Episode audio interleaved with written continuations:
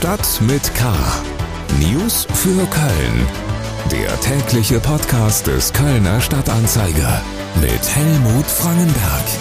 Herzlich willkommen zu Stadt mit K. Schön, dass Sie dabei sind. Sie hören die Ausgabe vom 20. Januar 2022.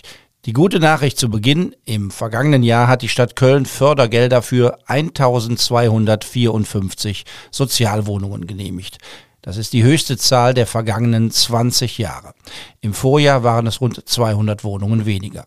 Angesichts der Wohnungsnot in der Stadt sind 1254 Wohnungen wohl immer noch zu wenig, aber auch ein kleiner Fortschritt in schweren Zeiten ist erwähnenswert. Heute in Stadt mit K. Unterstützung für Wirte. Stadt soll Außengastronomie erleichtern. Stress für wenig Geld. Der harte Tag eines Lieferando-Fahrers.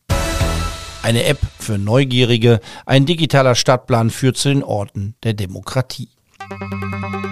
Schlagzeilen. Kölns Kneipen und Restaurants sollen auch in Zukunft Parkplätze vor der Tür für ihre Außengastronomie nutzen dürfen. Darauf hat sich das Ratsbündnis von Grünen, CDU und Volt geeinigt und einen entsprechenden Ratsantrag gestellt. Zunächst bekommen die Wirte eine Zusicherung bis Ende 2023. Darüber hinaus soll ein Konzept für eine langfristige Nutzung der Parkplätze entwickelt werden. Die Stadt Köln liegt beim Ausbau der Ladesäulen für Elektroautos weit hinter anderen Großstädten. Die eigenen Ziele wurden nicht erreicht. 200 Ladesäulen sollten eigentlich stehen, aufgebaut wurden bislang allerdings erst 115. Der ADAC übt deutliche Kritik, man könne nicht erwarten, dass sich die Leute ein E-Auto kaufen, wenn es keine Ladesäulen gibt. Um gegen einen Falschgeldring vorzugehen, sind bundesweit 29 Wohnungen durchsucht worden. Federführend sind Polizei und Staatsanwaltschaft in Köln. Ermittelt wird gegen 27 Verdächtige. Sie sollen sich über das Darknet und verschlüsselte Messenger-Dienste gefälschtes Geld gekauft haben. Zwei Fälscher waren der Polizei bereits im vergangenen Jahr ins Netz gegangen. Die Auswertung ihrer Computer führte nun zu ihren Abnehmern. Weitere Nachrichten finden Sie auf ksta.de. Wir kommen zu den Themen, für die wir uns ein paar Minuten mehr Zeit nehmen. Wirtschaft. Sie sind die Gewinner der Pandemie, aber sie stehen auch in der Kritik. Lieferdienste bringen, was man will und das möglichst schnell. Den Preis dafür zahlen die Fahrerinnen und Fahrer, das sagen zumindest die Kritiker, Stress und wenig Geld, schlechte Verträge. Dazu dann noch der Verdacht, dass die Radler per App überwacht werden könnten. Mein Kollege Florian Holler hat einen 27-jährigen Kölner Lieferando-Fahrer einen Tag lang, also während seiner Schicht, begleitet und ist mitgeradelt. War das anstrengend? Ja, auf jeden Fall. Also ich bin ja selbst eigentlich leidenschaftlicher Fahrradfahrer, aber das war schon nochmal was ganz anderes. Äh, Nils macht das Ganze ja professionell und ist deswegen auch mit einem Elektrofahrrad unterwegs. Äh, diesen äh, diesen Motor hatte ich da leider nicht zur Verfügung. Ähm, da musste ich mich schon ordentlich anstrengen, um mithalten zu können. Ja. Es wird viel diskutiert über die Arbeitsbedingungen der Menschen, die uns das Leben erleichtern. Lieferando kommt bei den Kritikern etwas besser weg als zum Beispiel Gorillas. Wie ist denn dein Eindruck nach so einer Begleitung? Ist die Kritik berechtigt? Ist es wirklich hart? Die Kritik ist auf jeden Fall berechtigt. Äh, man muss aber schon auch Lieferando zugestehen, es tut sich was. Ähm, die Fahrer bei Lieferando sind mittlerweile fest angestellt. Vor kurzem gab es eine Gehaltserhöhung auf 11 Euro und bald gibt es wohl auch Leasingräder und Diensthandys. Dass sich etwas ändert, liegt aber vor allem an den Fahrern selbst. Mittlerweile organisieren sie sich gewerkschaftlich und klagen auch für ihr Recht. Also zum Beispiel, dass Lieferando jetzt seinen Fahrern Diensthandys stellt, geht auf ein Urteil des Bundesarbeitsgerichts zurück, wo zwei Fahrer geklagt hatten. Außerdem, was noch dazu kommt, ist, mittlerweile ist sowas wie ein Wettbieten um Kurierfahrer entstanden, weil es so viele verschiedene Kurierdienste gibt, müssen sie praktisch zwangsläufig ihren Fahrern bessere Arbeitsbedingungen bieten. Mit Dankbarkeit oder Großmut der Unternehmen hat das meiner Einschätzung nach aber wenig zu tun. Aber 11 Euro, das muss man nochmal sagen, ist ein Stundenlohn, der jetzt nicht üppig ist. Ne? Also man, und man hat ja auch noch, noch das Problem, wenn viele Leute ihr Essen per App oder im Handy bestellen, dann gibt es auch kein Trinkgeld. Ne? Also das ist dann auch überschaubar, was die da an Geld bekommen. Ne?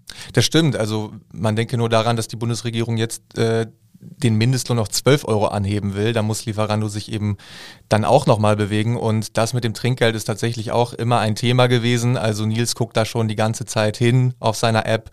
Äh, kommt vielleicht online noch Trinkgeld, geben äh, die Kunden irgendwie Trinkgeld, weil das ist schon sehr entscheidend, um dann überleben zu können. Das ist jetzt kein Student, der das nebenher macht, sondern das ist einer, der das von Berufswegen macht und er sagt trotz der Schwierigkeiten, es ist mein Traumjob. Du hast es gesagt, er kämpft für bessere Arbeitsbedingungen. Wie will er denn Fortschritte erreichen? Ja, also er sagt, es ist ein Traumjob einfach deswegen, weil er für, für, ihn ein Bürojob nie in Frage kam, weil er gerne draußen ist und deswegen und gerne Fahrrad fährt.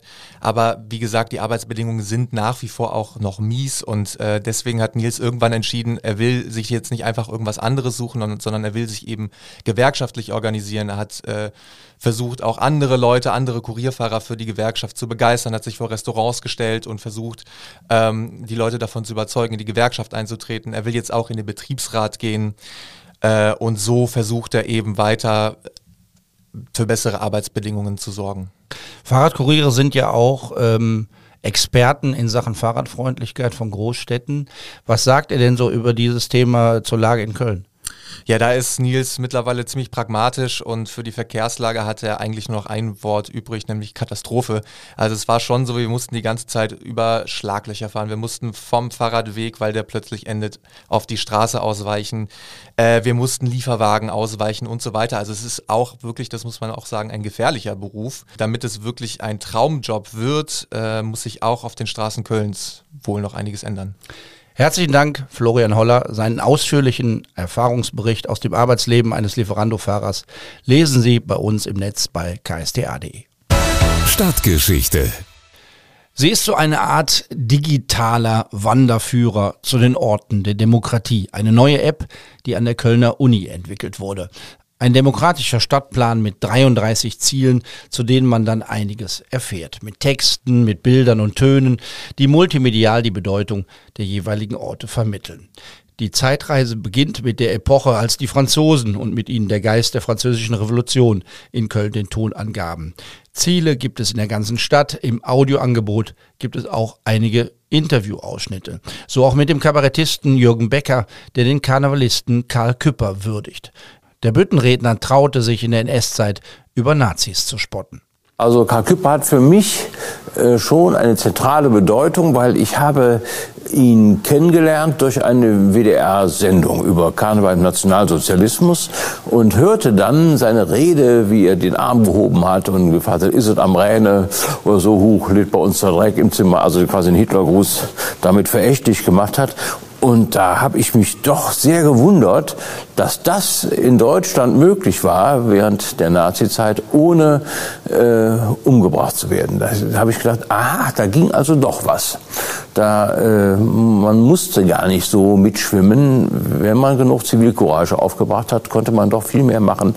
Jürgen Becker über Karl Küpper, ein Ausschnitt aus dem Audioangebot einer feingemachten neuen App. Man kann mit der App zu Hause auf dem Sofa Dinge über Köln erfahren, die man vielleicht noch nicht wusste. Schöner ist aber sicherlich, wenn man sich die Orte mit Hilfe der App erwandert. Dazu müssten die Programmierer der App hier und da noch ein bisschen in Sachen Benutzerfreundlichkeit nachlegen. Man könnte auf der Karte die markierten Orte besser kenntlich machen und vielleicht auch Wege von Ort zu Ort anbieten. Aber das schmälert nicht die Qualität der angebotenen Texte und Informationen. Also einfach mal runterladen und einfach ausprobieren. Orte der Demokratie heißt die App, leicht zu finden in dem App Store Ihres Vertrauens.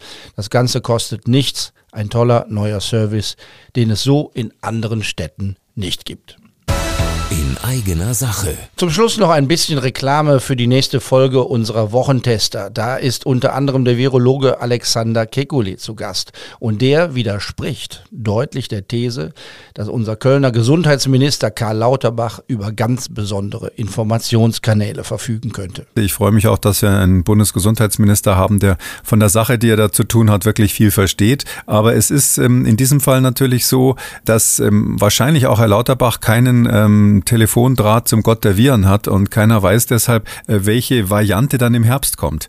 In der neuen Folge der Wochentester geht es unter anderem um das Thema Impfpflicht. Ab Freitagmorgen überall, wo es die Podcasts des Kölner Stadtanzeiger gibt. Das war's für heute. Mein Name ist Helmut Frankenberg. Bleiben Sie wachsam, aber auch gelassen. Tschüss. Stadt mit K. News für Köln. Der tägliche Podcast.